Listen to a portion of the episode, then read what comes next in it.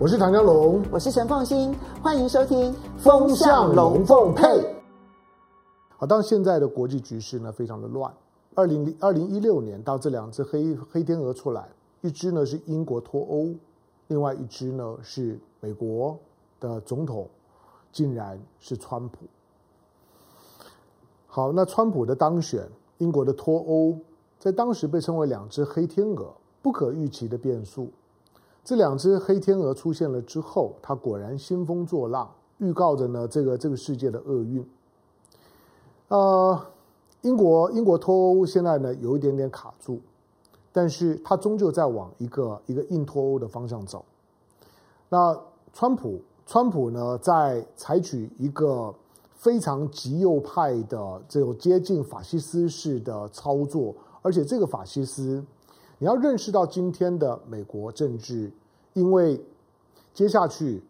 如果你不是白人，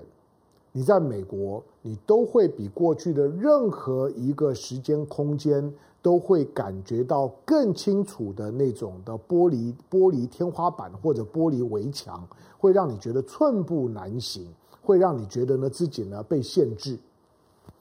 那种的撞墙的情况会越来越明显。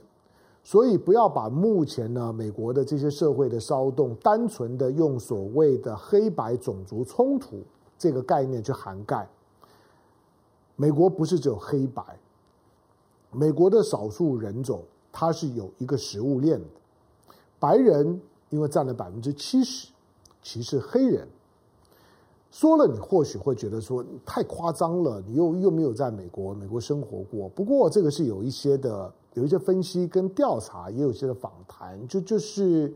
在这个社会结构以及呢美国的美国的这个这个国家的发展历史来讲，黑人他对于他好像生而就为了白人而存在而服务，好像呢一只牛、一只羊、一只猪，天生呢就就是呢要为白人做牛做马这件事情，黑人好像已经被被被设定了，被诅咒了，因此。非洲裔的黑人在面对到白人的时候，他的反抗力会非常的微弱。你固然看到现在的，好像呢，因为呢，这个叫做弗洛伊德的，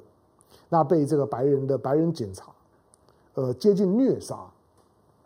他他可以，你可以把它化约成一个个人的执法过当的问题，这个我也能接受。可是。他终究不会因为一个个人的执法过当而导致的这样子一个一个非洲裔的黑人的死亡，就引发这么大的轩然大波。你就你就知道那个背后的那个所所累积的那个那个炸药的能量是非常的惊人的。就是这个弗洛伊德的死亡，只不过是就把那那一堆的炸药就一次呢就点着了，就炸开了。好，那黑人呢？非洲裔的美国人在这个社会里面，他其实。从从一个从一个正规的社会资源的分配角度来来讲，他要翻身，那还那还久了，不知道还要经过多久的时间。那这样子的一个弗洛伊德的死亡，尤其弗洛伊德这个人，如果你了解他的背景，他有抢劫吧这个犯犯罪方面的前科，但是基本上经济条件就不好。那坐完牢出来了，到明尼苏达州呢，想要换个地方呢。从另起炉灶，展开新人生，结果他失业，因为疫情的关系失业。事后在验尸的时候呢，验尸报告显示出来，他有他有感染了 COVID-19，所以他几乎完全具备现在黑人弱势的所有的条件，是感染者。然后呢，基本上面呢又失业，经济条件呢又很又很差。然后呢，又在这样的一个黑白的黑白的这种的对比的警民的冲突当中，成为呢，因为因为就是说呢，不当执法而而受害的一个人，所以他的形象非常的凸显。可是这样子的一个凸显的形象，他很快的就转移到了川普的身上，就如同星期五的时间呢，我们在《风向龙凤配》里面提的。可是这里面会留留下来两两个问题：难道美美国社会里面的所谓的种族冲突、歧视？反歧视的问题就是黑白吗？不是，就就是白跟非白吗？就除了白人跟非白人，就是白人以外的黑人跟少少数主义的问题吗？不是的。其实他比较值得担心的是，是说当黑人在社会当当中，他那种被压抑的、被压制的、被歧视的那种的愤怒感，就像黑人的代表马丁路德金恩。马丁路德金恩讲的就是说呢，这种合理非的抗争的模式，在心理学上听起来很高尚啊，可是老实讲，暴力解决不了问题，合理非也解决不了问题。在心理学上就告诉你，在所有的这种的群众运动那当中，暴力跟合理非的非暴力，它就是一个辩证关关系。虽然在逻辑上面来讲，合理飞比较好，它不需要付出代太太多的这个生命代价，它呢也有比较大的可能去达到一种一种新的共识，新的就是说呢可运作的平台。可是，一种的合理飞呢被压抑久了之后。他的那种潜在的被压抑的那个能能量，跟自己也想要发泄的另外一种的一种的，就是反暴力所形成的暴力，他也要寻找出口啊！大家懂我的意思吗？一个合理飞的过程当中，是一种呢被暴力压抑的反暴力，那那种的反暴力本身也一定会用暴力形式去表现。反暴力所形成的暴力，它也会寻找出口。而这个出口，它可能不敢或者也不太能够对着白人去发作的时候，它集体发作的对象会是谁？所以，在美国的社会里面，过去的事件，你会你会发现呢，很清楚的就是，每次呢，当这种的街头冲突发生的时候，经常受害的终端的食物链这种的这种的街头冲突歧视的这种的政治的食物链的最下游，那个呢，最牺牲的。他既不是白人，也不是黑人，他往往呢是亚裔，是华裔，是韩裔。这些因为一方面亚裔在体型上面来讲可以辨识，而又相对弱小，所以他很容易呢变成当黑人受到了白人的攻击，他呢没有办法发作，或者呢那种的反暴力的那样子一个一个内内在的那个愤怒，要寻找出口，他找不到对象的时候，比较适合的。天然的选择，那种呢是一种的动物的本能。你在野生动物，你就会看看得到，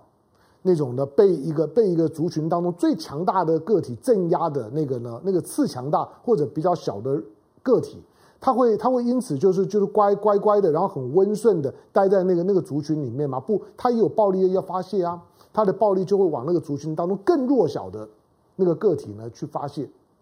那华裔、华人、亚裔。经常就是受害者，所以当你作为美国这样子的一个一个社群结构当中的亚裔或者是华裔的时候，你要有警觉。当黑白冲突的时候，你就要非常有警觉。你千万不要以为说那个是黑白的事事情，跟我无关，不是的。好，那这种的问题，它终究呢会回到一个好像没有人敢讨论的今天。我把我把所有的这一段的视频的重点我摆在这里，这个重点是我认为到现在为止，地球上面没有人认真的去讨论过所谓的一个国际的全球性的转型正义的问题，所谓的一个国际的全球性的转型正义，转型正义在台湾谈谈得很腐烂了。民进党在斗国民党，就是这种转型阵营，就是说，你国民党今天所拥有的一切，你的地位、你的财富等等，都是因为过去的威权体制，都是在那种不民主的环境下下面，用制度性的暴力巧取豪豪夺的。因此呢，虽然在法律上面来讲都完成了法制化，资产呢也都已经合理化，都完成了转移，但很抱歉，概不承认。就是对于那段呢，我所认定的。那段的历史当中所发生的一切，你不要跟我讲法治，不要跟我讲的什么什么的呃，现代现代人经过了几几代了几代了之之后，那不得对抗善意的第三人，没有这回这回事事情。所谓的转型正义，只要我锁定的那一段的时间所发生的一切，在我认为的加害者所得到的利益，概不承认。这是转型正义的概念。那。为什么德国也会谈它的转型正义？台湾也会谈它的转型正义，韩国也会谈它的转型正义。大家都会把转型正义呢当做是一个对内的一个政治斗争的，OK，一个论述。可是，在国际社会当中，就没有这个论述。我要讲的是是什么？我简单讲，今天呢，地球上面呢，领土面积最大的国国家是俄罗斯，领土面积第二大的国国家呢是加拿大，第三大的呢是中国，第四大的是美国，第五大的呢是澳洲。那在那个大航海、大殖民以及呢帝国主义呢形成的过程当中，对第三世界的国国家呢所形成的巨大的杀戮、压迫、掠夺。以及呢，之后呢，把这些所有的、所有的杀戮、所有的掠夺、所有的这种侵略，然后都合理化的，把它合合法化的这些的所谓的、所谓的过去的殖民主义时代的这些的强权国家，今天你有没有注意到，像是英国大英帝国称为日不落国。那个所谓的日不落，今天仿佛呢，曾经有有过一片非常光辉灿烂的岁月，是英国的昂格鲁萨克逊人在这个地球上面建立的。他们呢，只是没有能力再回到那个光辉灿烂的时时代。但是为什么没有人用转型正义的角度去质疑你？你英国在当时所得到的一切的利益是不合法的，基本上面都应该呢受到历史的审判，都应该呢没收，都应该重新分配。英国。美国有三亿五千万人口了，如果呢，所谓的所谓的五眼联盟的五个昂格鲁萨克逊民族所建立的国家，我刚刚讲了，加拿大是第二大国，美国是第四大国，美美国跟中国的领领土呢差不多大，海外的领土呢还更多一点。加拿大、美国、澳洲，你看看这三个国家的所占有的地球上面的陆地面积的占比。地球上面的可居住人的陆地占整个地球面积的百分之三十，海洋占百分之七十。百分之三十里面，你光看这几个国家，他们就就占有了多大比例的陆地面积？再加上英国，再加上纽西兰，这五个国家除了美国三亿五千万人人口以外，英国英国大概就四四千多万的人口吧。加拿大这么大个地方。三千多万的人口，澳洲这么大个地方，三千多万的人口，纽西兰更不要讲，才有几百万而已。地球上面现在七十几亿的人口，但是这五个昂格鲁萨克逊，除了英国，你说英国是昂格鲁萨克逊的母国，我们去掉吧，我们就把美国、加拿大、澳洲、纽西兰这几个呢，都是呢殖民时代所所占领的这些的土地，这些的土地面积上面的总人口加起来，美国三亿五五千万，其他的加加起来才不过六亿多七亿啊，才不过六六千多万七千万，换句话说，总共才不过四亿多。我刚刚讲地球上面的呢，像七十几亿的人口，四亿多的人人口住在这么广大的空间里里面。我们要承认这个在殖民时代的继承的事实，我们没有要用转型正义好好的讨论一下吗？当然，你说今天的国国际法如何如何，今天的主权国家如何，这些我都知道。我是念政治学的，我是念政治史的。只是今天，当地球上面的资源的分配跟消耗如此不平均的时候，当强权国家竟然可以在澳洲推动白澳政策，而今天美国试图推动所谓的白美政策。听得懂我说的吗？澳洲的白澳政策就是我，因为在澳洲的白人才三千多万，我不可能无限制的开放移民来稀释白人的力量，所以呢，澳洲的移民开放的特别的谨慎，特别的抠门，他要努力的呢把少数民族控制在很低量，所以他的移民数绝对不会多，把你当做是低阶的劳动力的补补充，因为他总共才三千多万人，我随便放个一千万人进来，那还得了？还要政策，美国呢？川普为为什么现在激起美国社会非常大的动荡？因为川普的那种的白人的优越主义，之所以在最近这几年的时间大爆发，就是因为美国的少数族裔呢成长的速度太快了，现在已经占到美国人口的占比的三成，三成多。如果再继续下去的话，白人会会觉得说，我们很可能因为每个每个每个民族的每个民族的出生的比例不一样，白人的生育率呢，如果比较低一点，少数族裔的成长就会更快。白人会不会成为少数族裔？白人如果成为少数族裔之后，白人呢对于美国的这样的一个土地上面的控制力量，就可能会会被大幅的稀释、被被取代，那种的不安全感是你无法想象的。因此。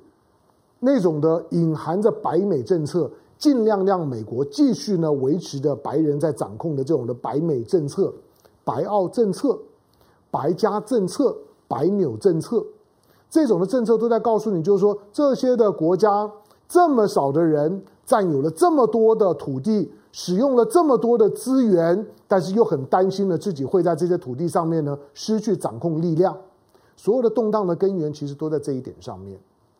但是大家都没有人想过，就是说，我们应该去彻彻底底的去检视这些在大航海、大殖民、大的这种的暴力帝国呢所形成的今天地球上面的寄存的政治板块的这种的分分配的形式、资源的分配形式背后当中是不公不义的。没有人敢去反省这一点了，因为今天这些的国家都还太强大了。可是当你作为中国人，你真的如果要发展出一个比较公平正义的论述的时候，国际的、全球的转型正义、全球的土地、经济的财富资源的重新分配，跟在历史上面呢，经过很仔细的、很仔细的转型正义的检讨筛选之后，才能够认可的既有的地球上面的现存的政治秩序跟资源的分配的权益，如果没有经过这个过程，地球上面的动荡。是不会停止的，所以你今天所看到的这些呢，在美国社会当中的黑白的种族冲突，那是很表面的。